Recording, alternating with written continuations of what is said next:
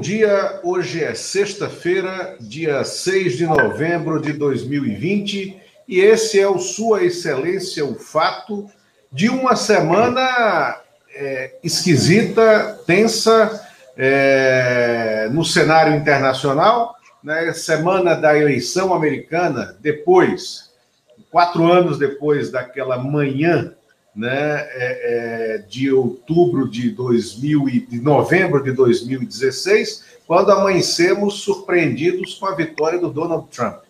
É, nesta semana, amanhecemos vários dias surpresos né, com a não conclusão do processo eleitoral americano, que tudo leva a crer, né, é, se encerrou neste momento, né, nesta manhã, com a ultrapassagem na contagem de votos né, do, do, do, candidato democrata Joe Biden né, na, nos estados da Geórgia e da Pensilvânia, conservando a sua frente no Arizona e Nevada, o que concede ao Joe Biden, que já era disparado o, o, o preferido em todo o processo é, é, do voto do voto aberto, do voto direto, é também hoje agora abriu uma larga margem né, no, no colégio eleitoral. Então, a tendência é a confirmação e o discurso, enfim, da vitória do Joe Biden, né, é, ainda hoje, nesta sexta-feira. O que tensiona o processo? Né, a postura do presidente Donald Trump não aceitando o resultado das urnas é, ontem à noite ele fez um discurso flagrantemente golpista, um discurso vergonhoso que foi inclusive cortado ao vivo nas principais emissoras abertas americanas, a, a, a ABC, a, a, CBS e a, MSNBC, né? É, e que também criou um novo paradigma né, de relação da mídia com o poder né, no centro do que nós conhecemos como democracia iluminista do Ocidente, que são os Estados Unidos, e em razão de tudo o que isso representa daqui para frente no jogo democrático, no jogo político, nós convidamos a jornalista Florência Costa, que foi correspondente brasileira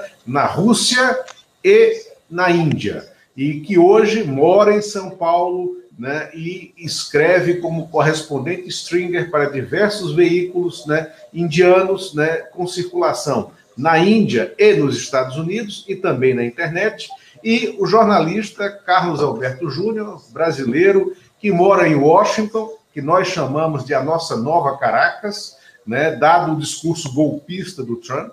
Né, o Júnior está em Washington, foi correspondente da TV Brasil. Na África, atuou como jornalista em grandes veículos como a revista Época, a, a Gazeta Mercantil, né, no Brasil, né, em Brasília, baseado em Brasília. E Eumano Silva, né, o nosso âncora né, de Iturama, de torcedor do Cruzeiro. Né? Camaradas, né, é, já apresentados. Florência, primeiro, é... Não, deixa eu começar com o Júnior, né, que está lá, né, direto de Washington. Júnior, como é que está o clima aí, neste momento, e o que está acontecendo com a democracia americana? Democracia americana, eu acho que ela vai seguir nesse mesmo ritmo de sempre. Primeiro, bom dia a todos aí, obrigado pelo, pelo convite, uma honra conversar com vocês, três amigos queridos. Os resultados aqui, como você adiantou aí, o Biden passou na frente lá na, na Pensilvânia, que é um estado estratégico, né? Se ele levar a Pensilvânia, ele está é, praticamente eleito. Agora é bom lembrar que esses resultados são estimativas né, das emissoras, dos cursos de contagem, porque o que vale mesmo é o colégio eleitoral, que vai se reunir agora em dezembro, quando esses delegados que são escolhidos pelos partidos vão depositar o voto na urna e aí sim vai oficializar o resultado e provavelmente o Biden será confirmado presidente, né? Em geral, esses resultados seguem, né? Os delegados, eles em geral votam no candidato que venceu no voto popular em cada estado. Não existe uma lei que os obrigue a fazer isso. Houve alguns casos nas eleições anteriores aí que delegados votaram em candidato diferente, eles foram substituídos. Mas o sistema aqui ele é bem complexo, né? Os próprios americanos têm dificuldade em entender, tanto que você tem matérias nas emissoras de TV, jornais, sites explicando como é que funciona, porque cada estado tem uma regra diferente, mas historicamente o país ele é muito dividido, né? Você nunca, não me lembro assim de um candidato que tenha vencido com uma margem muito grande de voto popular. E o voto popular ele tem uma diferença em relação ao voto dos estados, né? Porque os delegados de cada estado, que são eleitores em última instância ali do presidente da República, esses, esse número de delegados ele depende do número de habitantes de cada estado, né? que é a representação no Congresso. Então, cada estado tem um número de delegados igual ao número de representantes no Congresso.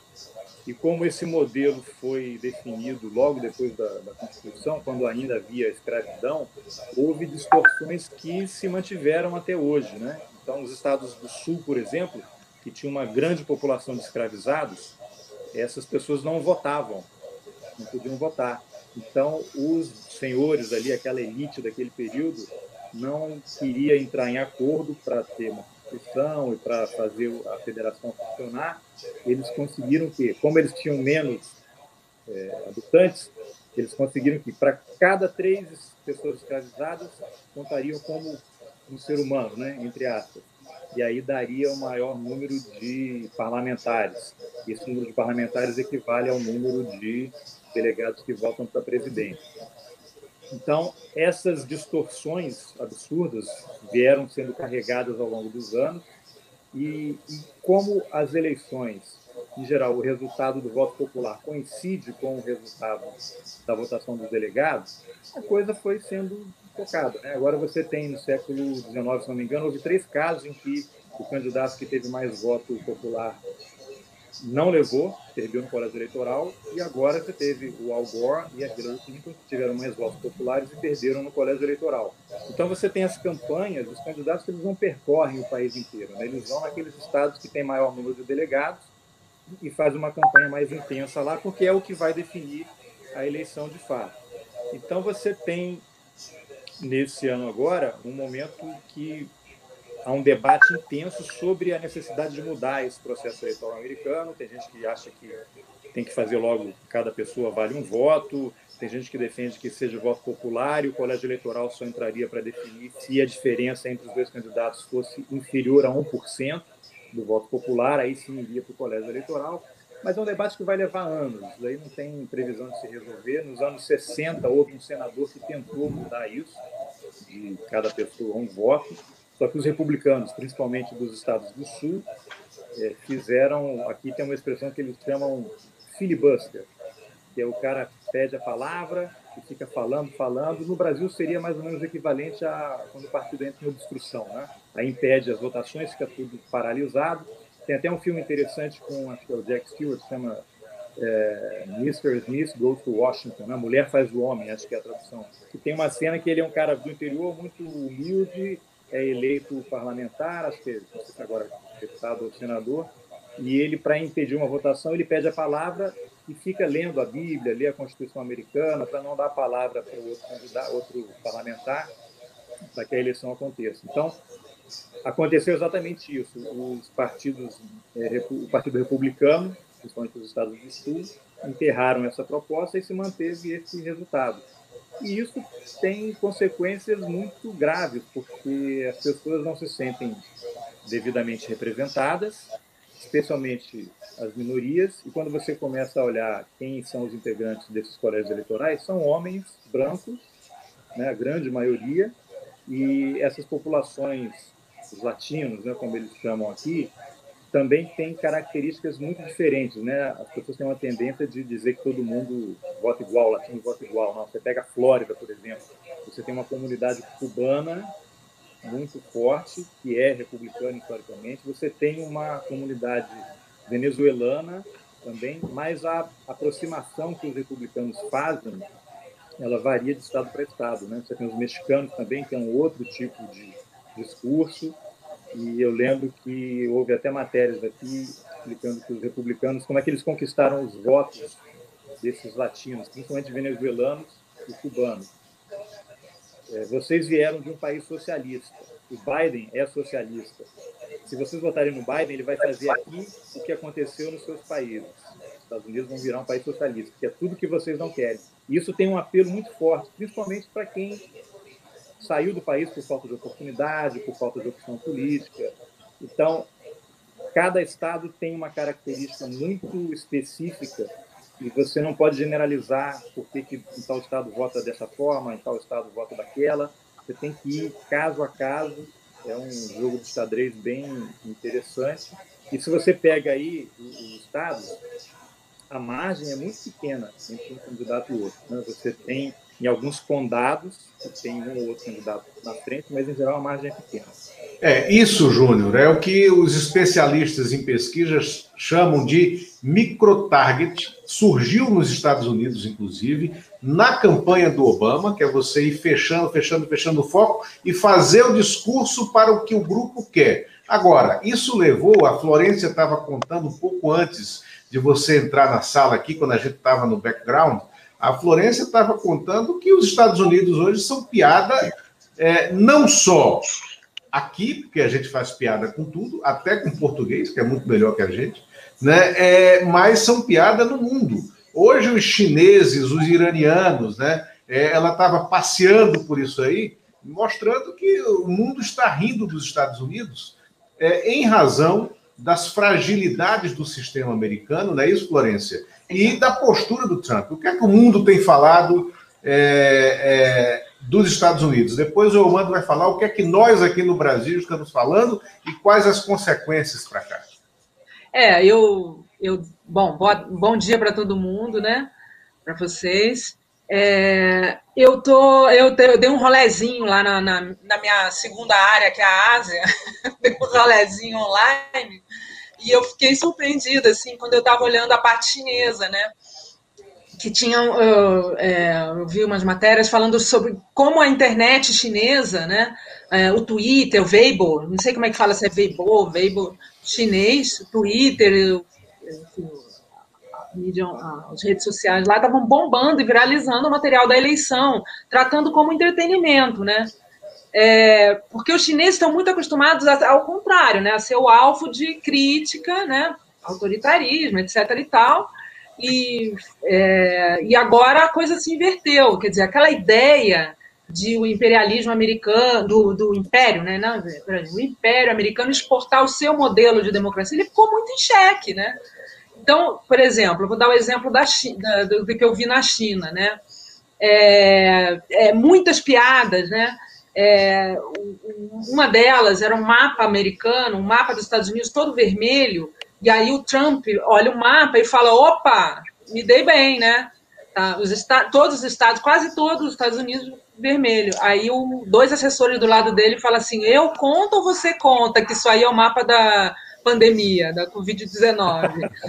E esse era um chinês que botou. Aí tinha outro. Os caras viralizou um vídeo do USA Today um vídeo que mostrava assim bem close uma empresa chinesa, SF Express, carregando, levando votos, né? Aí os chineses dizendo assim, pô, agora o Trump tem mais um motivo para pedir o cancelamento de, da contagem de votos por correio, empresa chinesa. Então eles mesmos estão, eles mesmos tirando onda desse discurso do, do, do, Trump, que o Bolsonaro também faz muito aqui, né? Contra a China, tudo que tem que ser, tudo que é chinês é ruim, né? A vacina é ruim, tudo é ruim. Então, é, eles mesmos. E é engraçado, assim, porque lá é, é essa coisa do humor é, é, mais delicado, né? Mas entraram na, na onda do humor. Na Índia também vi comentários sobre ah, os americanos têm que aprender a contar aqui, porque na Índia o processo eleitoral é, de 900 milhões de eleitores, né? A última eleição foi em 2019 e em algumas horas eles não dá confusão, né? Tem um, um, processo mais rápido, é diferente, é muito diferente, né? Mas tudo bem. Enfim, é, é eu acho que os Estados Unidos perderam muito essa capacidade de, de estar, né? Exemplo, né? Por, e por conta do, do, do Trump, porque Exatamente. ele avacalhou, foi uma avacalhação Né? Eu, Não. assim, é, ele avacalhou completamente. Quer dizer, isso mostra o perfil autoritário, egoísta. Quer dizer, eles não, não, não, não há. Esses líderes neo da extrema-direita não têm nenhuma afeição ao, ao país, à nação, à imagem, sabe, do seu país, as simbologias. É só o seu interesse. Né? Exatamente. Então, por, o seu interesse vale tudo, inclusive jogar o país na lama. Então, a ponto até do Ayatollah do Irã fazer, fez também piadinha. Né? O Washington Post tem uma matéria ontem que eu achei curiosa, falando vários exemplos da, dessa avacalhação é, dos Estados Unidos. Né? O Daily Spiegel o... dizendo que o Trump era o último imperador romano. Vários outros exemplos assim. O ministro, o ministro das Relações Exteriores da Alemanha entrou agora é, é, num discurso onde ele fez uma crítica duríssima ao Trump, disse que o Trump é um risco para a democracia, em razão do discurso dele ontem à noite, discurso que foi é, interrompido pelas três principais TVs americanas e que já há uma discussão hoje aqui no Brasil. Eu acho que, é, aliás, eu sempre achei que essa devia ser a postura né, é, da imprensa brasileira com o Bolsonaro, desde aqueles, aquelas brigas né, no, no, no cercadinho, no chiqueirinho da, do Palácio da Alvorada, onde o, os eleitores dele ficavam dentro do chiqueiro, a imprensa é, é, ali do lado de fora, e o Bolsonaro manipulando né, é, é a, a, sua turma contra a imprensa, contra os jornalistas, como ele faz em todo canto. É, discurso de ontem do Trump, depois eu quero ouvir o Júnior, mas antes o Eumano, né? O discurso de ontem do Trump, ele, ele coloca em risco é, a burocracia de Estado, ele coloca em risco insti as instituições americanas e, e, e, em última análise, a própria democracia americana. Mas, Eumano, esse resultado, qual é o reflexo dele imediato em Brasília na política externa brasileira é, e no cenário político nacional. Olá, pessoal. Olá, Júnior. Olá, Florença. Uma alegria ter vocês aqui, grandes amigos. Olha só, o Lula, primeiro vou pegar do, do geral para o específico a partir do governante alemão que você falou, em relação aos riscos da democracia, porque isso está diretamente ligado aqui à nossa realidade brasileira. É, o Bolsonaro é, se beneficiou até hoje dessa ligação dele com Trump. Eles estão muito parecidos em vários aspectos, na condução da economia, no questionamento da democracia, na maneira com que eles tensionam a, a democracia, na maneira com que é, é, é, organizam seus seguidores, suas, seus defensores, de uma maneira agressiva. Então, são muito parecidos. Então, eu acho que, em grande parte, o que, tá, o que nós temos que observar é que a derrota do Trump ela enfraquece o Bolsonaro nesse sentido. E aí tem um fato muito importante, olhando para a América Latina, um fato dessa noite, foi um atentado com dinamite contra o Arce, presidente eleito da Bolívia, e que e lá há um movimento golpista para, assim como tiraram antes o, o, Evo Morales, agora estão atacando o Arce, que é o, que é o substituto, que é o que, é, que foi eleito agora. Então, eu acho que, nesse sentido, esses movimentos golpistas, esses movimentos que questionam votações, que Bolsonaro também tem o mesmo discurso, e aí o discurso das abertas, né? Ele aqui, ele quer a, a, o voto, o Bolsonaro quer o voto impresso, que na verdade tem muito a ver com o controle da, da, das igrejas, o controle das milícias sobre o voto, que aí teria maneira do eleitor confirmar para os seus, os seus mentores aí, os seus, seus opressores aí, os seus é, gurus, a, mitos aí, a, o seu voto. Então, esse questionamento é que está acontecendo pelo Trump, e aqui o Bolsonaro faz o contrário. Lá ele questiona a votação por escrito, a votação pelo correio, e aqui o Bolsonaro quer exatamente uma cédula papel. Então, assim, não há coerência, o que há é uma tentativa de tensionar de tensionar a, a, a democracia. E aí tem um aspecto, o Bolsonaro está perdendo todas no cenário externo. Todas as apostas que ele fez, ele perdeu. Ele perdeu a Argentina, que ele, que ele apostou contra o, o, o Alberto Fernandes. Ele perdeu na, na, Bolívia, que ele apostou contra o Arce. Ele perdeu na Venezuela, logo no, ainda no ano passado, quando ele apoiou o Guaidó na tentativa de tirar o Maduro do poder, e ele também perdeu. E agora também, tudo indica, já com a atualização dos números, que também o Bolsonaro está perdendo a, a, a, a, aposta dele nos Estados Unidos, que é, sem dúvida, principal apoio que ele tem. Então, eu acho que interfere diretamente, enfraquece, respondendo a sua pergunta, enfraquece o Bolsonaro, enfraquece a credibilidade dele, até a maneira de dirigir aos seguidores dele. Eu acho que isso, junto com a pandemia, que está afetando fortemente, e aí eu gostaria depois de ouvir o caso, mas principalmente a Florença, como, como a pandemia, como ela acha que isso está pegando no mundo da questão eleitoral da, da pandemia, acho que isso em 2022 vai se refletir aqui, é a impressão que eu tenho. O Bolsonaro sai mais fraco, com certeza, do Lula, dessa, dessa, dessa, da não reeleição do Donald Trump. Isso, concordo, mano. E foi bom você lembrar o atentado é, é, contra o Luiz Arce, que foi essa madrugada no Brasil, né, o fim da noite de ontem na, na Bolívia, um atentado com dinamite. Jogaram uma banana de dinamite é, na, na casa que é a sede do MAS, do movimento de esquerda, que é o partido que o elegeu, né, e ele, teve, e ele estava lá dentro. Ele estava lá dentro, mas não teve nada, saiu, está em outro canto, tem que ser investigado. É, isso, Júnior, é, nos lembra que, a partir do momento em que o Biden for declarado vencedor, né, isso deve acontecer hoje, independente de o Trump telefonar ou não, que também é uma tradição americana, o telefonema do perdedor para o vencedor, telefonema que em 2000 o Al Gore foi convencido pelo Clinton a dar para o George Walker Bush, mesmo com uma bola dividida muito maior do que essa de hoje.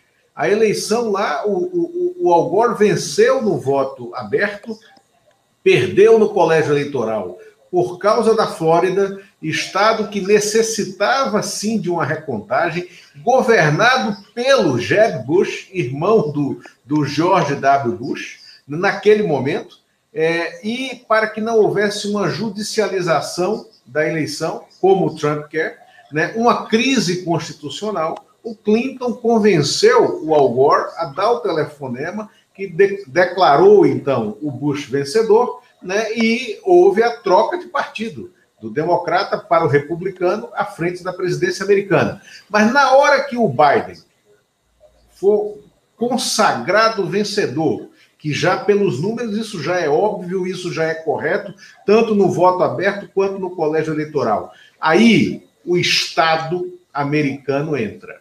O Biden passa a ser protegido pelo Serviço Secreto Americano. Já está, desculpa, hoje. Já está, né? Aqui que a, a, residência dele passou a fazer parte do Espaço Aéreo de Segurança Nacional. Então, assim, ele já está consagrado para as instituições como o próximo presidente americano. Ele já é o, é, dentro dessa, assim, olhando para o cenário atual de conflagração, ele é o sobrevivente designado né, que vai assumir a presidência né? É, agora, como as instituições de Estado podem resistir a, essa, a esses arreganhos golpistas do Trump, Júnior? Só um parênteses. Eu, eu mano, queria Só um parênteses, Júnior. Tá. Só um parênteses. É, na verdade, a instituição Estado está sendo representada pelo serviço secreto, né? Que é a verdadeira. Exatamente. Exatamente. Né? Verdade. É, o que eu acho que vai acontecer é isso que o, próprio Trump já anunciou Acho que ele já falava na, quando ele venceu a Hillary, uma coisa que o Bolsonaro também falava no Brasil, que é ele não aceita nenhum resultado que não seja a vitória dele, independentemente dos fatos, né? Ele quer ter a, a verdade dos fatos dele, né?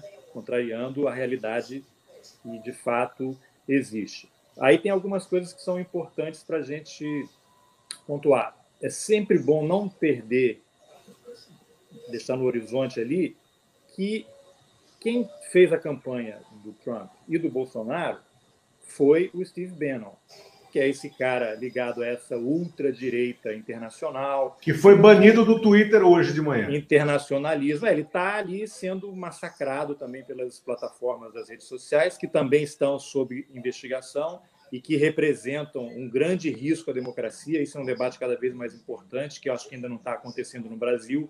Facebook, Twitter, essas coisas todas precisam de uma regulamentação muito específica, porque eles estão, sim, interferindo na democracia do mundo estão permitindo o crescimento dessa ultradireita, esses supremacistas brancos.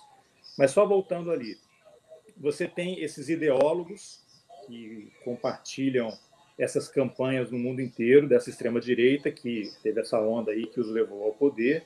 Mas o, o Trump ele ele acredita na verdade dele, né? Ele não está preocupado com os, os fatos, ele está preocupado com o que ele acha que é. E o que ele acha que é é o que tem que ser. Só que o mundo funciona um pouco diferente. Então a gente tem algumas situações interessantes. Lembram que quando houve as manifestações pelo assassinato do George Floyd, houve manifestação em frente à Casa Branca. O que, que o Trump fez?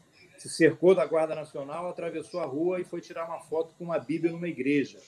Imediatamente ele foi defenestrado pelo padre, só faltou excomungar o Trump. Depois, o comandante da, do Estado-Maior das Forças Armadas pediu desculpas à população por ter se prestado aquele papel, deixado as Forças Armadas serem usadas politicamente numa situação é, político-partidária. Você tem a morte da ministra da Suprema Corte, morreu há um mês mais ou menos, e isso explica um pouco por que a pressa do Trump em nomear logo uma substituta. Né? E aí tem coisas que eu concordo com o ponto que o Trump fala, e acho que a, a, lei americana precisa esclarecer isso. Essa história assim, não, em ano de eleição existe um acordo de cavalheiros que o presidente não indica um ministro para a Suprema Corte. Não existe acordo de cavalheiros, porque vai acontecer o que aconteceu. O, Ma, o lá, que é o senador, que quando o, o o Obama era presidente, havia uma vaga no Supremo e ele falou: não, não se indica ministro da Suprema Corte em ano eleitoral. E eles barraram lá no Congresso e não houve votação. A vaga ficou aberta até o, o Trump vencer. Acho que foi o Trump, né? Sim, o partido, o partido Republicano impediu que o Obama indicasse Indicar. o ministro da Suprema. Mas olha só, Exatamente. diferente desse caso agora, a vaga se deu no primeiro semestre do ano. Né? Nesse caso do Trump, agora, a vaga se deu no segundo semestre, é, é muito mais próximo da eleição. Não, o claro. Argumento, o argumento uhum. é ano eleitoral. Então, espero Por que não faria? Oi? Por que ele não faria isso? Não, o, o, Trump, até no debate com o Biden, ele falou: eu vou indicar porque eu não fui eleito para três anos, para três anos e meio, eu fui eleito para quatro anos. A lei me garante. Eu acho que ele está certo. Eu acho que tanto o Obama teria direito de indicar até no último minuto do mandato dele, e o, o Trump também tem o direito. Então, né, em política não existe isso. Né? Você tem que Vai. ter uma lei. Olha, em ano uhum. de eleição você não indica. Ou então, indica. Tem a vaga, você indica o momento que você quer. Até uhum. porque eu não quero fazer juízo de valor dessa ministra que foi indicada, que eu não conheço detalhes da vida dela, mas o, o Trump ele representa metade do país, do que o país pensa. Você tirar o direito dele indicar um ministro, algo que está previsto na lei, porque ele pode perder a eleição, vale para o outro lado também. Então, a gente tem que parar um pouco com isso. Ó. Só vale se for a meu favor. Se for, não for porque eu gosto, não pode. Então, acho que tem que haver uma lei. Na verdade, a lei já existe, né? Está funcionando. É, é, havia esse acordo de cavalheiros aí, aí dependendo de quem tiver maioria no Congresso, você aprova ou não. Mas a pressa dele indicar é parte da estratégia dele judicializar o resultado. Ele está dizendo, ele já está entrando com várias ações aí, pedindo recontagem em vários estados, e ele vai fazer o que for possível para tentar reverter no tapetão o resultado, anular voto, é, essa coisa de votação pelo correio, porque ele foi estimulando as pessoas a não votarem pelo correio, e eu não sei exatamente quantos republicanos deixaram de votar pelo correio para votar presencialmente, talvez tenha funcionado, porque esses votos agora que estão sendo contados são os votos que estão chegando pelo correio, que são mais de democratas. Eu acho que a, a, você tem essa coisa maluca dos Estados Unidos, mas você tem um apelo muito grande assim às instituições. Quando chega aquele momento de decidir, eu acho que existe um valor dos americanos aqui, não, nós somos o líder do mundo livre, nós somos a maior democracia do mundo, apesar de quando eles não concordarem com alguma coisa, eles invadem e impõem a democracia deles. Né? Isso. E você então, acha que essa pressa de, é porque ele vai judicializar e ele precisa desse voto do Supremo a favor dele. Agora, é, Júnior, Florência. Florência, você estava em Moscou quando ruiu a União Soviética. Você assistiu a dissolução de um império, o Império Soviético. A, e o, o que foi o ato final da abertura da cortina de ferro. Você acha que o Júnior, que mora em Washington, ele está lá, guardadas as proporções, é, é, no mesmo momento histórico que você viveu em Moscou, ou seja, é o momento da. A gente pode dizer que é o ato que pode marcar, pode ser um marco né, dessa percepção de que o Império Americano né, é, está se dissolvendo e há um outro império florescente que é o Império Chinês? É, eu acho que isso é um processo longo, no caso americano. Da Rússia foi muito rápido, assim. Uhum. Mas eu acho que a percepção, lendo, observando assim as análises do outro lado do mundo, é de que tá, é, há uma dissolução mesmo do, do, do, império muito mais vagarosa, mas esse momento da eleição ela, ela foi muito marcante, né? Então, daí toda essa repercussão negativa. Ela não é mais. Os Estados Unidos não são mais exemplo. Vai ser difícil imaginar ser exemplo para alguma coisa, até porque é, o Trump não se perder hoje. Ele não, vai, não vai desaparecer, o trumpismo não vai desaparecer, a extrema-direita vai desaparecer, né? E eu acho até que essa discussão toda dos Estados Unidos, ela leva. Toda vez que eu falo nisso, eu penso no Brasil. Eu penso assim, a, tudo que acontece lá tem acontecido aqui, muitas coisas parecidas, porque os governantes são parecidos. Então a gente tem que pensar essa, essa desagregação, essa da democracia, é, essa, essa judicialização do resultado, vai acontecer aqui, como estão as nossas instituições? O Carlos estava falando das instituições americanas. E as nossas vão barrar? Porque eu não tenho dúvida de que o nosso aqui vai para caminho semelhante. Vai, vai, se puder, porque o DNA deles é um DNA autoritário. Como se diz lá na, na Índia, talvez na China também, o tigre não come cenoura, né? Então, assim, os, é, vão, é, tá no DNA é da natureza. Então não adianta esperar. Às vezes eu, eu ouço uh, algumas analistas falando do, como deveria ser. Não é o como deveria ser, tem quem é, quem são os governantes. O Trump está fazendo aquilo que a gente já esperava que ele ia fazer. E o Bolsonaro vai fazer a mesma coisa. Então, bom, sobre o processo americano, eu acho que é uma, um processo mais longo, mas eu acho que está é, Está em questionamento, sim. É, quero até pegar Pode demorar 100 anos, não sei.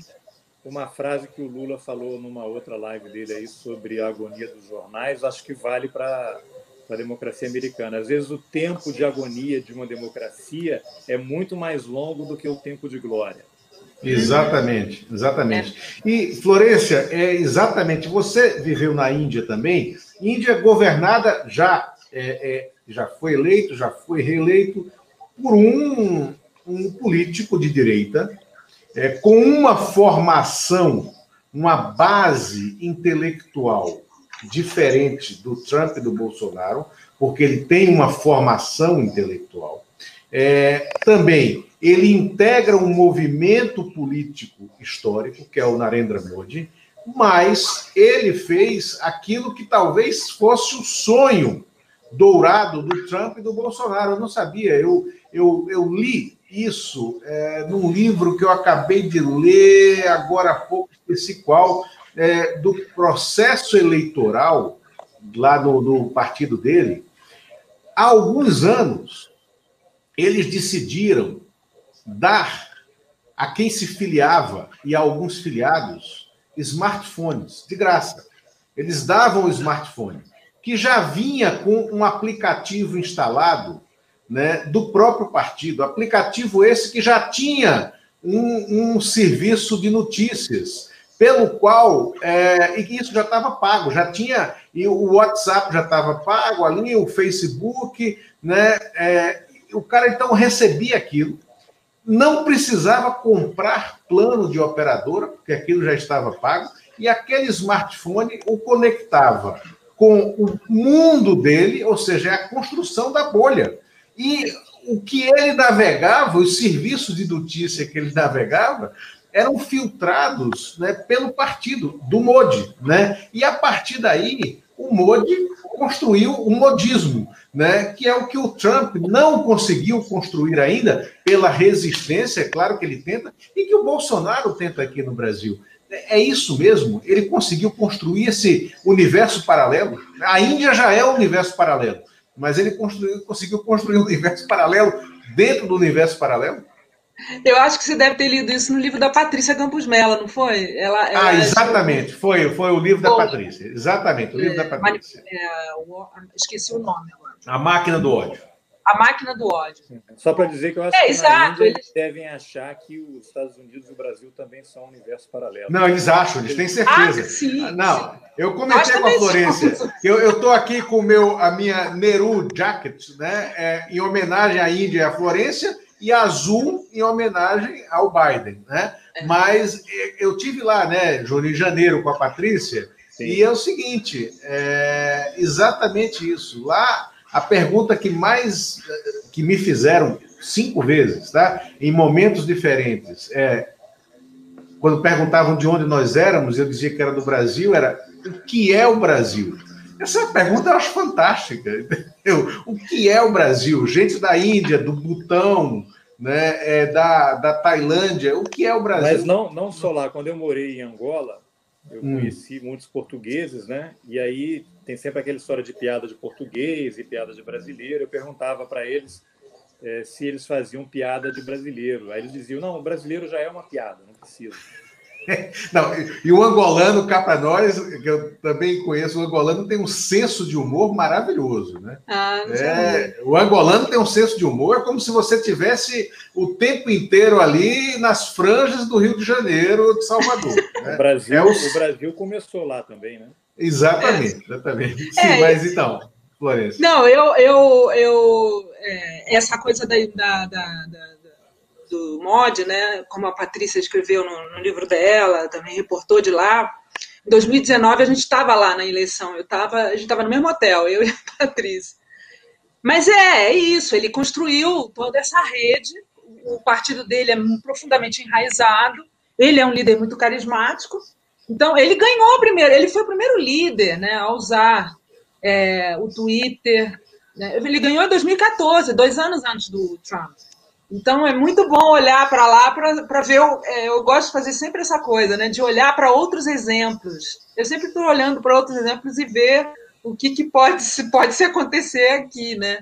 Agora, lá na, na Índia, a imagem do, do, do, Brasil ainda tem um pouco essa imagem de tradicional, né? O futebol, o samba, mas com o governo Bolsonaro, ele, ele até tem uns amigos indianos aqui que falam: nossa, o, Bolson, o governo Bolsonaro tornou Brasil conhecido de uma forma negativa. Né? Quer dizer, porque antes era aquela imagem tradicional, carnaval, mais o futebol, tem parte da Índia que adora futebol, embora o esporte nacional lá seja o cricket, que eu tenho vontade de dormir toda vez que eu vejo, e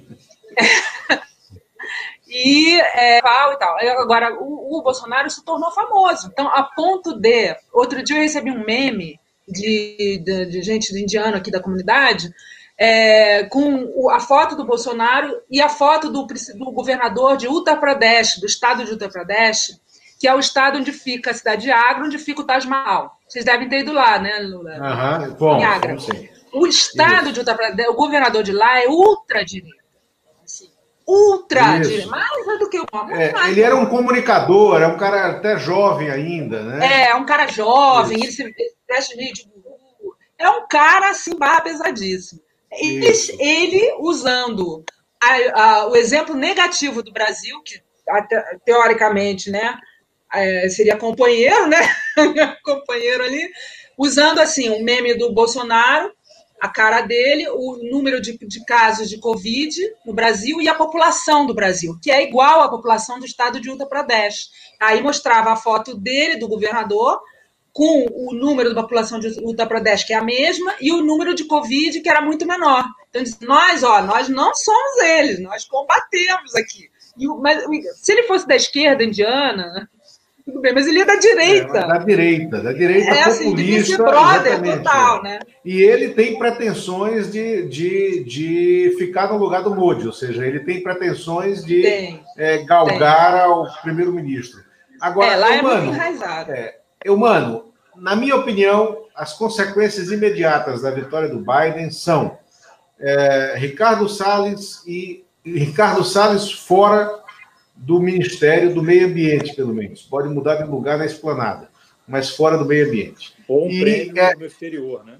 E Ernesto Araújo, é, e Ernesto Araújo provavelmente fora né, do, da, das relações exteriores. Que reflexo você vê imediato para o Brasil dessa vitória do Biden? Olha, Lula, primeiro assim, a lógica diz isso, né? Que o, o Salles e o Araújo deveriam realmente sair. Mas não esperemos esse governo agir com lógica, né? Então, também se eles permanecerem, não, não vai me, me surpreender, não. É, muda um pouco o discurso, faz alguma. Não sei. Porque o que está em questão, na verdade, isso a, a Florência e o Júnior entendem, é, tem um conhecimento maior sobre isso, nessa, nessa não reeleição do Trump, é a questão da, dos organismos multilaterais também, né? É onde o Brasil e os Estados Unidos passaram a fazer uma dobradinha, contrário a princípios que já vinham sendo há muito tempo amadurecidos, estabelecidos. Então, Lula, essa, essa questão que eu acho que talvez seja a mais importante mesmo, é como é que fica a situação do Brasil nessa área. E isso, a questão do, do meio ambiente, está relacionada, porque é onde um dos setores em que o Brasil mais sofre críticas lá fora. Se durante a ditadura a questão que pegava era prisão e tortura de opositores, agora é principalmente a, a questão ambiental. É, então, eu acho que vamos esperar ver como o Bolsonaro, eu, eu não, não, tenho ideia muito de como, como ele vai agir. É, agora, imagino que tenha aí uma, um, um, impacto nessa agenda externa brasileira, com ou sem a, a saída do Araújo e do Salles. Pois não, Florença? Só um adendo ali, que é, para lembrar né, que o Ernesto Araújo ele, fe, ele falou que tudo bem o Brasil ser párea, né? Quer dizer, é, é, uma, é uma loucura. Como é que você explica isso que o ministro das Relações Exteriores acha que tudo bem ser párea, que é uma palavra indiana, né? É da caixa dos intocados, é uma palavra do sul da Índia. Ele usou essa expressão. Né? Quer dizer, é, por exemplo, a questão de gênero também né, que o Brasil se alinhou a uma, a uma agenda hiper retrógrada, vai virar párea mesmo, mas tudo bem? Isso que eu quero ver. Júlio, é, você falou aí a palavra Curiosa, gênero. É, é, essa questão do, de ser párea, né, que é uma, uma espécie de negação da própria natureza né, do serviço exterior, né, que é você construir pontes, criar consenso, né, e acho que não, não vale você dizer que você ser é, internacional globalista, né, o globalismo, multilateralismo, isso não tem nada a ver com o nacionalismo clássico. Né? Você ser nacionalista é o quê? Você amparar, né? você se aliar aos seus cidadãos ali, receber pessoas que chegam, fortalecer as instituições. Não tem nada a ver com esse discurso aí de fechamento, de xenofobia, de não deixar entrar estrangeiro, isso aí é uma outra coisa, isso é uma distorção das coisas. Não, e Florência mencionou a palavra gênero. O que a gente observa é que o Brasil, em todos os foros internacionais, todas as negociações, parece que a principal missão deles é banir a palavra gênero de qualquer texto oficial, de qualquer acordo. Há uma fixação. O Brasil se aliou a essas ONGs de extrema direita cristã que ficam o dia inteiro procurando países e pessoas e fazendo pressão junto às instituições para que a, a, palavra gênero seja abolida de qualquer documento oficial. Uma negação da realidade, né? uma, uma negação do, do, do mundo.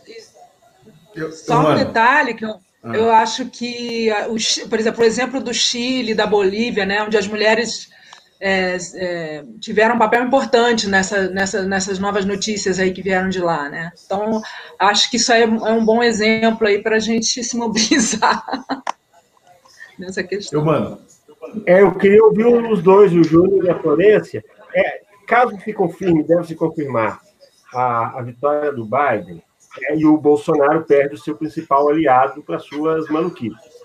É, como fica vocês acreditam, essa política externa do Bolsonaro? Quem, quem, quem, passa a ser o grande aliado externo dele? A Hungria, a Polônia, o país de muito menor expressão do que os Estados Unidos. Na opinião de vocês, como é que fica? Qual, quais as possibilidades? Vira ele o grande líder da direita mundial? Será que é isso? Florença, quer começar? Eu acho que não. Eu acho que ele vai, o Brasil vai ficar isolado. Eu não sei como que o Biden vai...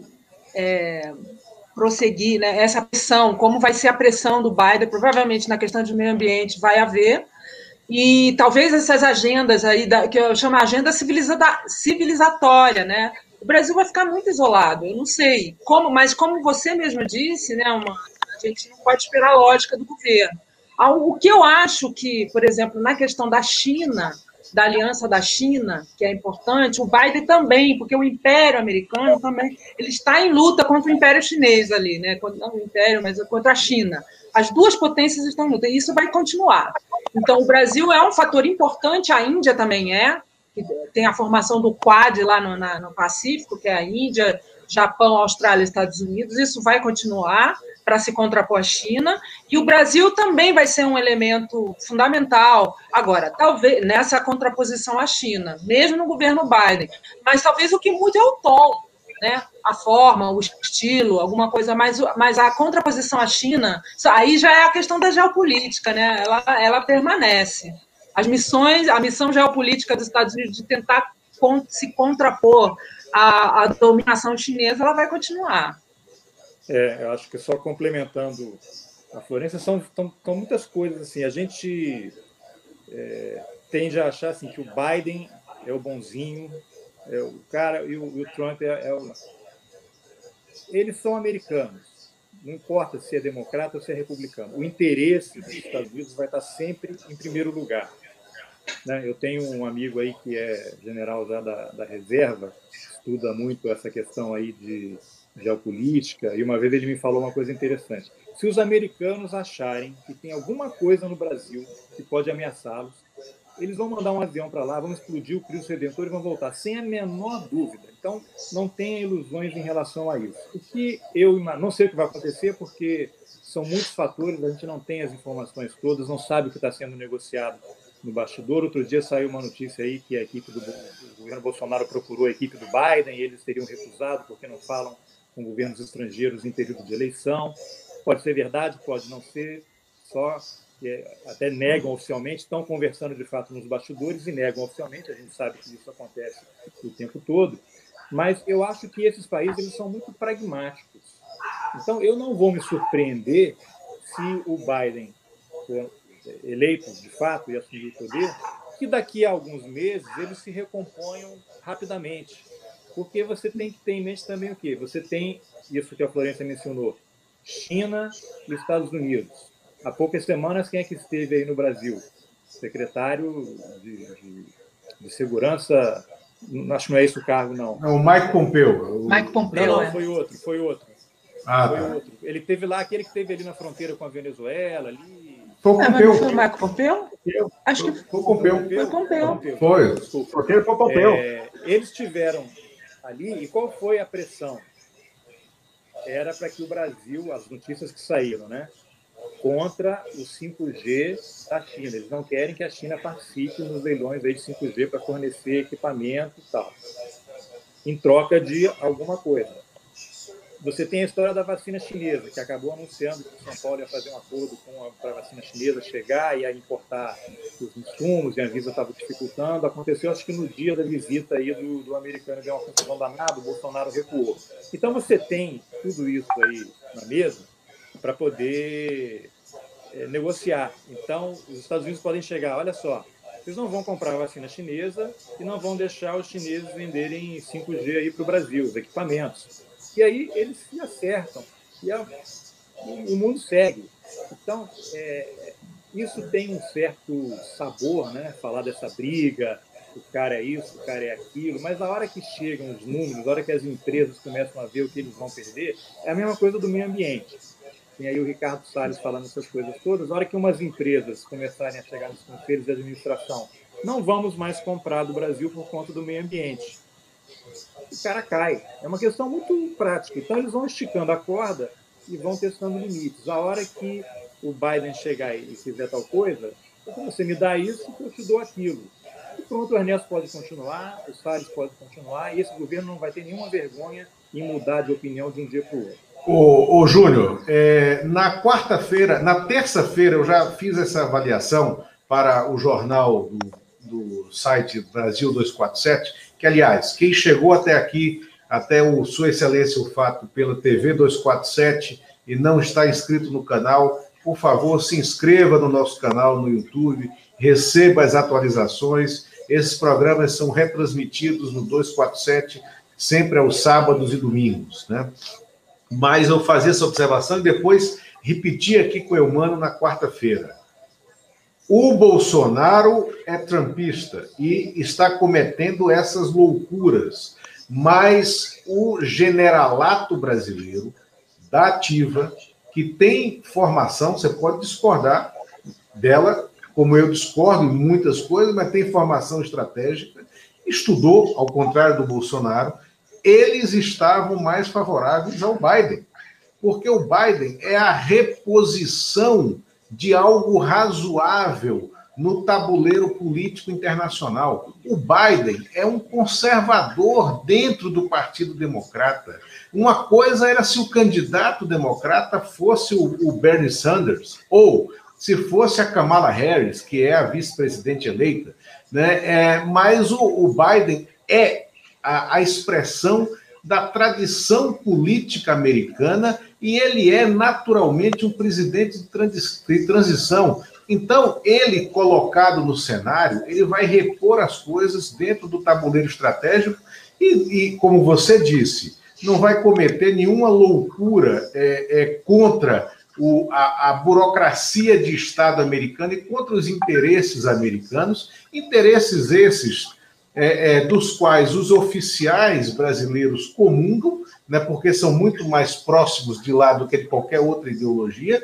Agora, o reflexo para a gente aqui na, é, tem que ser muito pragmático na questão é, é, de negócios, né, no mundo dos negócios. O agronegócio hoje está encalacrado pela manutenção do Ricardo Salles no Ministério do Meio Ambiente, e, o, e essa vai ser uma área aonde nós teremos, a partir de janeiro, nós receberemos um calor muito grande do novo governo americano, porque nós estamos, nós, o Brasil, estamos sendo absolutamente irresponsáveis e deploráveis na nossa gestão ambiental.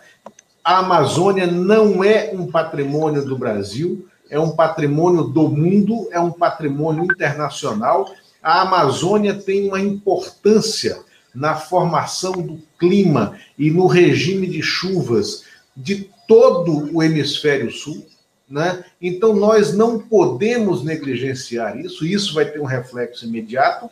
E o Ernesto Araújo, que conseguiu, à frente do Itamaraty, é, em dois anos, tornar absolutamente irrelevante a presença brasileira em diversos organismos internacionais. Nós perdemos a nossa posição específica na OMC, aonde nós tínhamos o secretário-geral, é, na FAO, né, é, na, no, no, Unicef e na Unesco, né, sem falar desse conflito da gente com a Organização Mundial de Saúde. Então, a gente conseguiu ter uma diplomacia belicosa sem ter exército e sem ter preparação. Né? Eu, mano, você queria falar alguma coisa também? uma ponderação só, mas você já fez, assim, que eu acho que diferente, viu, Júnior, das outras eleições, de que realmente se é democrata ou se é republicano para a gente não vale muito, nessa esse aspecto da questão da democracia e de ter essa ligação direta com o Bolsonaro, eu acho que há uma diferença maior para o Brasil e talvez para outros países. Mas eu quero, estou tentando imaginar no futuro é, e nos próximos anos, confirmada aí a, a, a, derrota do Trump, como é que vai como é que vão ficar assim aquelas imagens, o Bolsonaro absolutamente submisso, I love you, aqueles bonezinhos lá do, do Eduardo, essa, essa, essa coisa assim, sabe, isso vai. É, eu isso acho vai ele, pode, ele vai. Isso faz parte. Ele não vai fazer visitas, mas a burocracia funciona, né? É, e aí a impressão que eu tenho, aí eu pegando até do, um pouco aí que vocês falaram, é que o que fica muito disso, viu, né, Florência, da, dos Estados Unidos, é, dessa, desse comportamento do Trump em relação à, à votação, questionando a legalidade, é, inventando fraudes. Eu acho assim, uma coisa que o Brasil passou. Eu fiz duas viagens grandes pelo mundo. fiz uma em 98, fiquei um ano viajando, e depois 2007, 2008, fiquei um ano viajando, um pouco mais de um ano.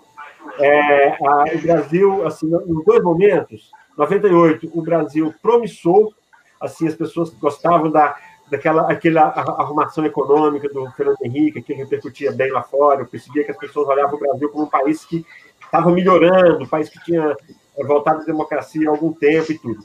2007, uma euforia, eu lembro que eu estava em El Salvador, aqui na América Latina, quando veio a notícia do pré-sal, então aquilo, todos os países que a gente passava, uma euforia imensa, assim, era, uma era um degrau maior.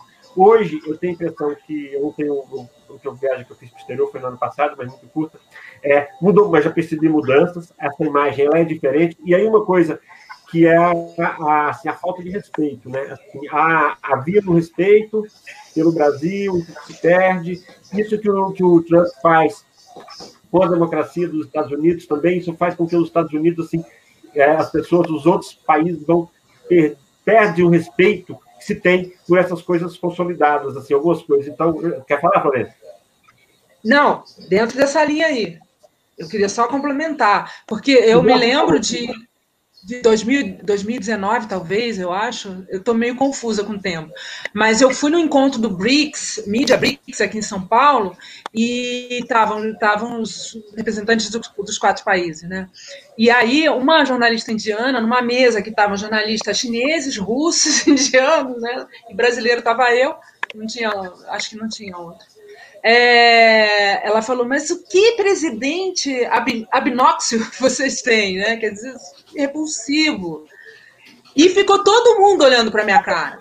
Apesar de eu não ter contribuído para isso, eu juro que eu fiquei com vergonha. Eu não sabia, eu fiquei constrangida. Eu não, eu, eu, eu falei, olha, eu não tenho culpa.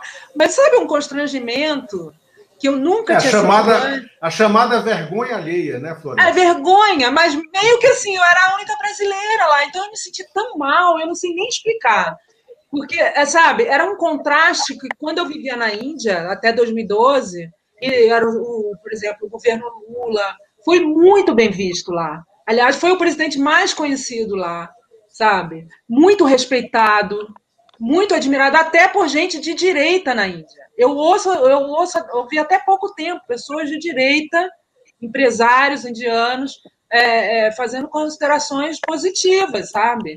Quer dizer, destruiu-se essa imagem. Hoje você é visto com pena ou com galhofa, e mesmo que você, você, você seja, você não tenha contribuído para isso, você se sente mal, porque você é brasileiro. Eu não sou indiana, não sou russa, eu não sou chinesa, eu sou brasileira, eu era a única lá, então eu fiquei numa situação, isso me, sabe? Ainda é bem que eu, no meu caso, sempre tenho um refúgio. Eu digo que eu sou pernambucano, não sou brasileiro. Eu mando. Eu mando. Só complementando aí essa, essa, essa, visão, essa visão externa, na verdade, há um ano eu tive em Miami é, e participei, de, era, uma, era uma premiação é, de, de jornalismo, e tinha, sentamos numa mesa muito grande, tinha jornalistas do México, da Venezuela, da Colômbia, na mesa que eu estava.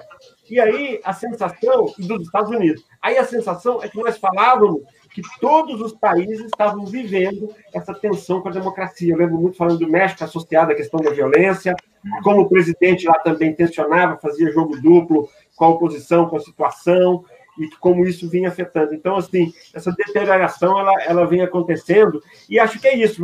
Vamos ver em que, que isso, que essa provável eleição do, do, do Biden, isso muda é, é, um pouco no cenário externo e que no Brasil a gente veja aí o impacto disso aí na, no governo Bolsonaro, né? Ô, Júnior, o que está acontecendo agora? Estou acompanhando aqui ao fundo, estou com as TV ligadas, mas a Fox News, o, o staff da, da Fox News foi é, receber uma determinação para que não os seus jornalistas não chamassem o Biden de presidente eleito. Você vê que drama que a gente está vivendo.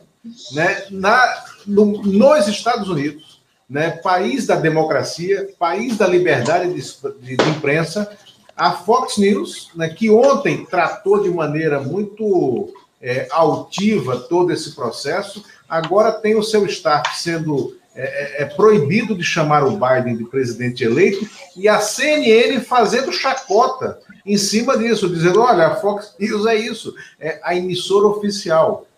Júnior, você mora em Washington. Você imaginou ver isso? Sim, em relação à Fox, sim, porque quem é, eu não vejo muita televisão aqui, tenho filhos pequenos, então tenho pouco tempo livre. Agora, nesse período de eleição, eu tenho assistido um pouco mais. Mas a Fox, não existe nada parecido com a Fox no Brasil. Você vê aqui. Nem a Record? Eu não tenho. Não, não nem a Rede TV. É, nem a Rede TV. Os programas noturnos, eles são muito aqueles programas. Você tem o apresentador, né, o do programa, a bancada, e é opinião. Né? Então, eles chamam aqueles caras republicanos ali e, e, dão muita vazão a essa questão da desinformação. Ontem, por exemplo, tem uma, uma jornalista que tem um programa à noite, e aí eles entra, entram ao vivo com pessoas que foram é, fiscais em locais de votação para o cara dizer todos os problemas que ele imaginou ali, dando uma impressão de que estava acontecendo irregularidade, sendo que nada havia sido provado. Aí tem um outro estado que eu não me lembro o nome agora, é que as pessoas disseram que foram obrigadas a usar uma caneta com ponta fina para marcar o voto. Isso poderia furar a cédula e dificultar ou impedir a contagem da, dos votos nas máquinas. Aí era botaram a câmera na casa da pessoa lá e os vizinhos todos que disseram que foram obrigados a votar com aquela caneta e isso invalidaria os votos porque aquela região que eles moram é uma região de eleitores dos republicanos. Ou seja, você quando assiste a Fox aqui é claramente um, um fator de aumento do discurso de ódio, de desinformação e de fake news. Então você tem assim uma, horas e horas e horas de programação. Eles colocam gente na TV chamando o Joe Biden de Sleepy Joe, né, que é o apelido que o, Trump colocou nele, né, de Joe dorminhoco e tal. Então isso vai criando um, clima muito ruim. E uma coisa que a gente não falou ainda, os Estados Unidos são um país extremamente armado, né? Você tem 13 anos de idade, você não consegue comprar uma cerveja e um cigarro, mas você compra um fuzil. Sempre que você vai lá na loja, compra um fuzil, compra armamento. Até o Walmart, aqui, que é uma rede de supermercados que tem no Brasil, suspendeu venda de munição nesse período pré-eleitoral. Mas havia momentos aqui em que as pessoas faziam fila na loja de arma para comprar pistola. Conheço pessoas aqui que têm coleções, 37 espingardas em casa, porque você tem um direito garantido na Constituição de legítima defesa. E você tem esses movimentos extremistas. Você tem, por exemplo, a Associação Nacional do Rifle, né? a sigla é NRA em inglês. Existe uma dissidência chamada Gun Owners, né? os proprietários de armas. Eles são contra a Associação Nacional de Rifles, alegando que eles foram muito fracos, muito frágeis na defesa do direito das pessoas terem arma. E tem um grupo de pessoas que acredita que o direito à arma é um direito divino, porque os caras que escreveram a Constituição foram ungidos por um poder divino. Eles receberam de Deus a, o dever de fazer a Constituição como se fosse a tábua da salvação, entregar a Constituição para os americanos. Então, e eles, inclusive, fazem esses canais de direita no YouTube que vão aumentando a polarização e vão aumentando o grau de violência e de incitação ao ódio. Florência, vai lá. Só um adendozinho. É, você viu que foi eleito uma, uma, um integrante do, do, do, Congresso que é do, do daquele momento. Canon. É, QAnon. QAnon, QAnon é, é uma, uma teoria conspiratória que reúne várias teorias, que está crescendo muito, está é, tá sendo um tema de enorme debate aqui nos Estados Unidos porque eles acreditam que os democratas, o George Soros, o Bill Gates, a Hillary Clinton fazem parte de uma rede internacional de, de pedófilos que utilizam é, dos mais diversos meios para poder derrubar o governo Trump, que seria a única pessoa capaz de salvar a civilização é, o... ocidental. Isso virou uma seita. Pedro Dória. Cada vez mais adeptos e agora tem parlamentar eleito. O Pedro Dória e o Ronaldo Lemos, que são muito enfronhados nessa, nesse mundo cibernético, acham que a próxima, o próximo quintal desses malucos é o Brasil, do, do QAnon, e, e, e, isso a gente começa a enfrentar já agora. Aliás, né? Não por acaso, acabei de receber aqui no grupo da família um banner, tá? Estão chamando uma carreata, é, recontagem de votos já, né? Trump presidente em Maceió. Então. Eu vi, eu vi.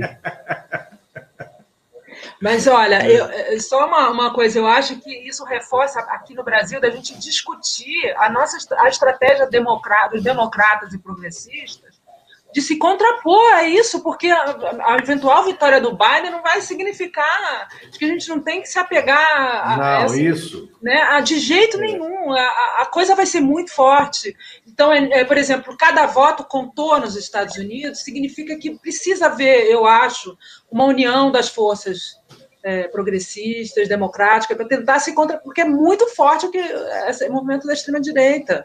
O é, Trump teve 69 milhões de votos lá, não foi? É, esses grupos Está super bem votado.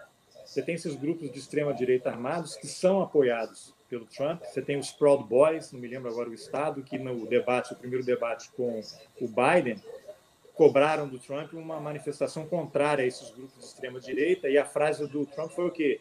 Oh, Proud Boys, stand back, but stand by. Ou seja, recuem, mas estejam prontos. É uma paz armada. Então, Isso. você tem grupos aqui, até a, a revista The Atlantic fez uma reportagem enorme mostrando que tem um grupo que está recrutando veteranos das várias guerras que os Estados Unidos participam, e, e policiais militares, gente das Forças Armadas, pessoas com treinamento militar e eles ficam percorrendo os estados, fazendo essas aglomerações e fazendo discurso. O repórter acompanhou um desses grupos aí. Eles vão, entram num estado aqui do interior.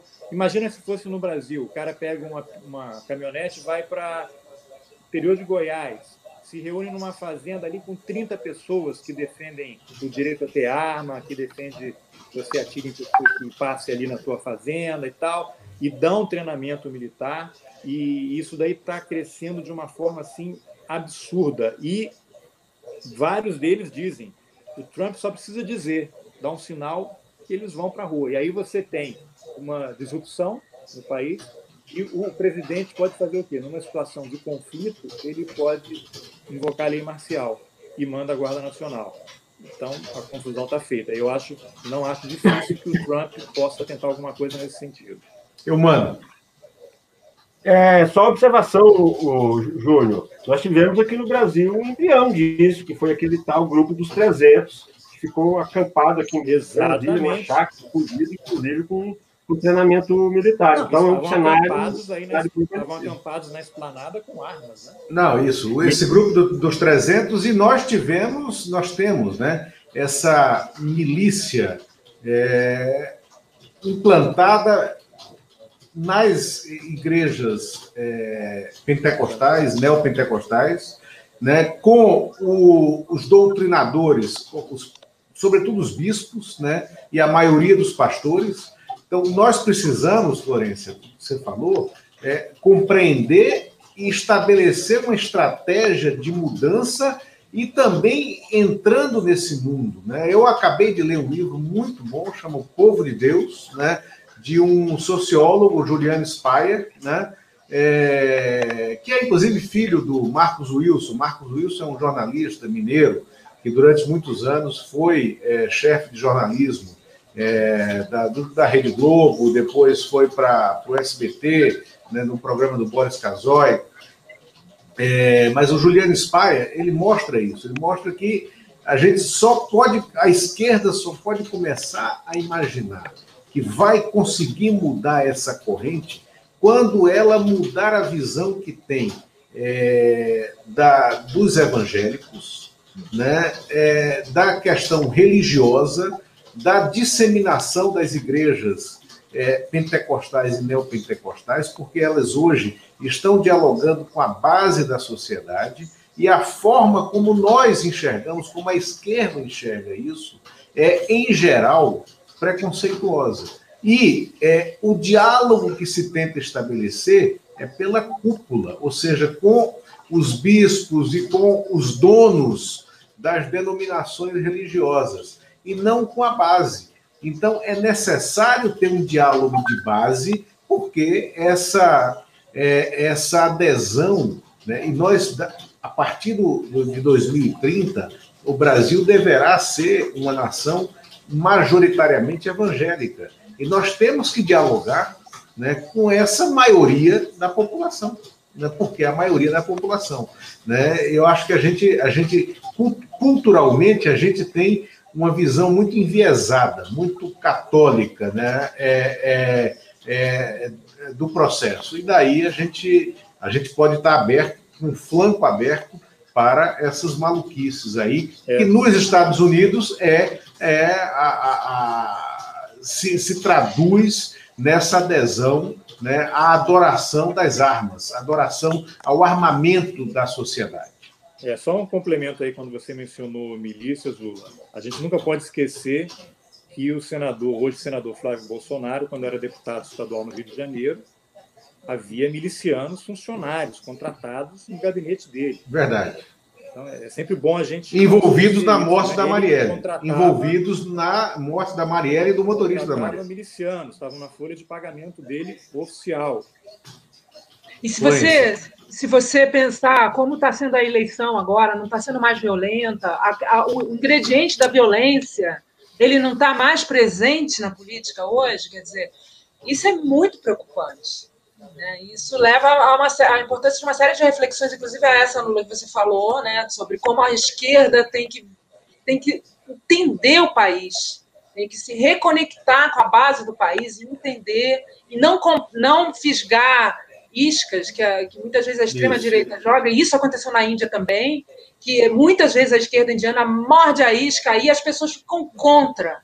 Por quê? Porque, ah, você é anti-hindu, aqui seria o caso de ser anti-evangélico, porque lá o Exatamente. é da majoritário hindu. Então elas Exatamente. atacam ah, certas características lá, que aí as pessoas falam, tá vendo como você é anti-hindu, anti-nacional? E não é, Exatamente. eu sei que a intenção não é, mas a não, forma como falou é errada. E aí, mais cedo, o Júnior, analisando o resultado da eleição e o voto hispânico na Flórida, nos Estados Unidos, eu me lembrei agora de uma, uma, uma análise do Spire nesse livro.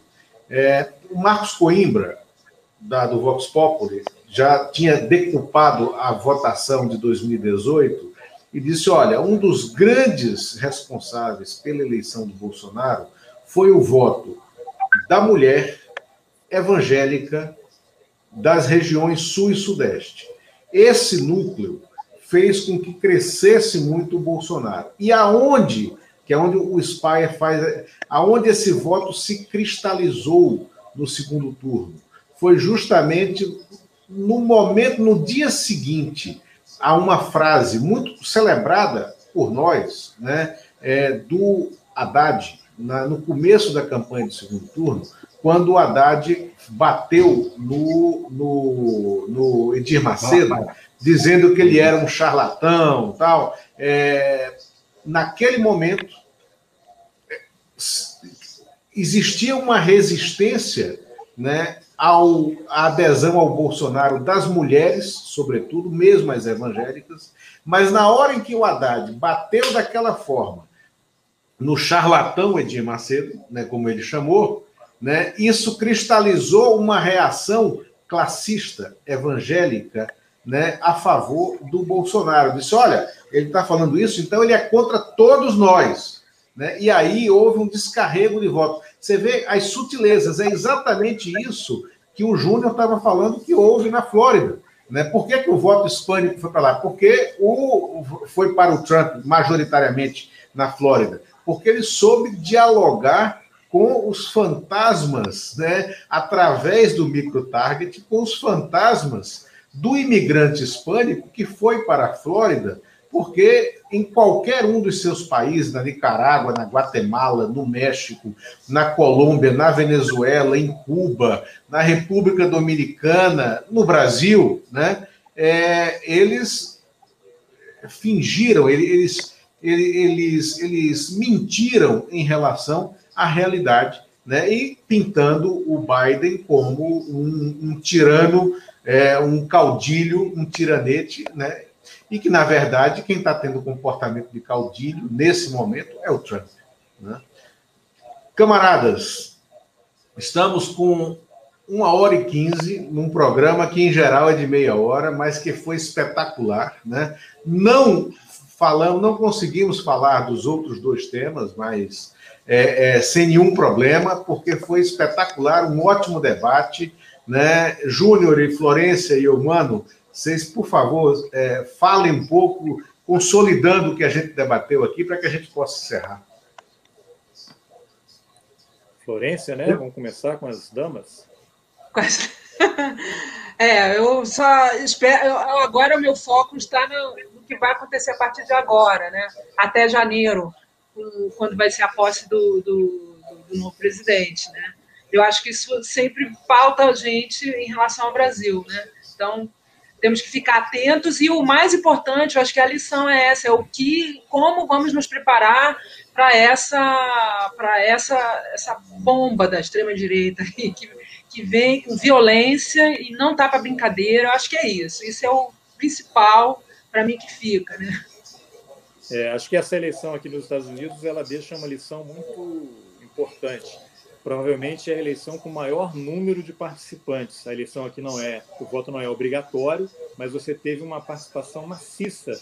E aí, independentemente de se você vai votar para republicano ou democrata, eu acho que você trabalhar para que as gerações participem do processo decisório, que votem, que elas tenham a noção de que se você não vota, você não escolhe, alguém vai escolher por você. A mesma coisa se entrar no restaurante, você não atrás qualquer coisa aí, ele vai trazer uma coisa que você não, não gosta, não quer comer. Então, a participação no processo político é importante. Eu acho que tanto aqui quanto no Brasil há uma necessidade urgente de você começar a ensinar as crianças, as novas gerações, que é importante participar do processo político e reforçar a educação, né? A educação é, para que as pessoas tenham ferramentas mínimas para fazer as melhores escolhas. Eu. Vou dar prosseguimento ao que o Júnior falou e levando, é, acho que assim como a educação, é, a nossa profissão também ela tem uma importância muito grande nesse aspecto também educativo, também pedagógico, nesse aspecto da, de organizar a discussão política, eu acho que um pouco organizar, porque não adianta termos escolas boas e que ensinem as coisas erradas, né? A gente acho que, é, como você tem hoje no Brasil, você está tendo uma, uma, interferência muito grande, até desses setores conservadores, que em grande parte estão é, dentro das igrejas evangélicas. Mas você tem essas tentativas de, de tornar o ensino menos laico. Acho que, acho que o, a nossa profissão no combate às fake news na, e nessa, nessa organização do debate político, eu acho que a gente tem um papel, um papel fundamental aí. Concordo. Camaradas, né, vamos nessa. Muito obrigado a vocês dois. Obrigado, Eumano, mais uma vez. Né? Obrigado a vocês. Esse foi o Sua Excelência, o fato de hoje. Até lá, né? E que é, esperemos, então, o discurso do Biden como presidente eleito. Valeu. E que o mundo... aqui, viu? Muito bom.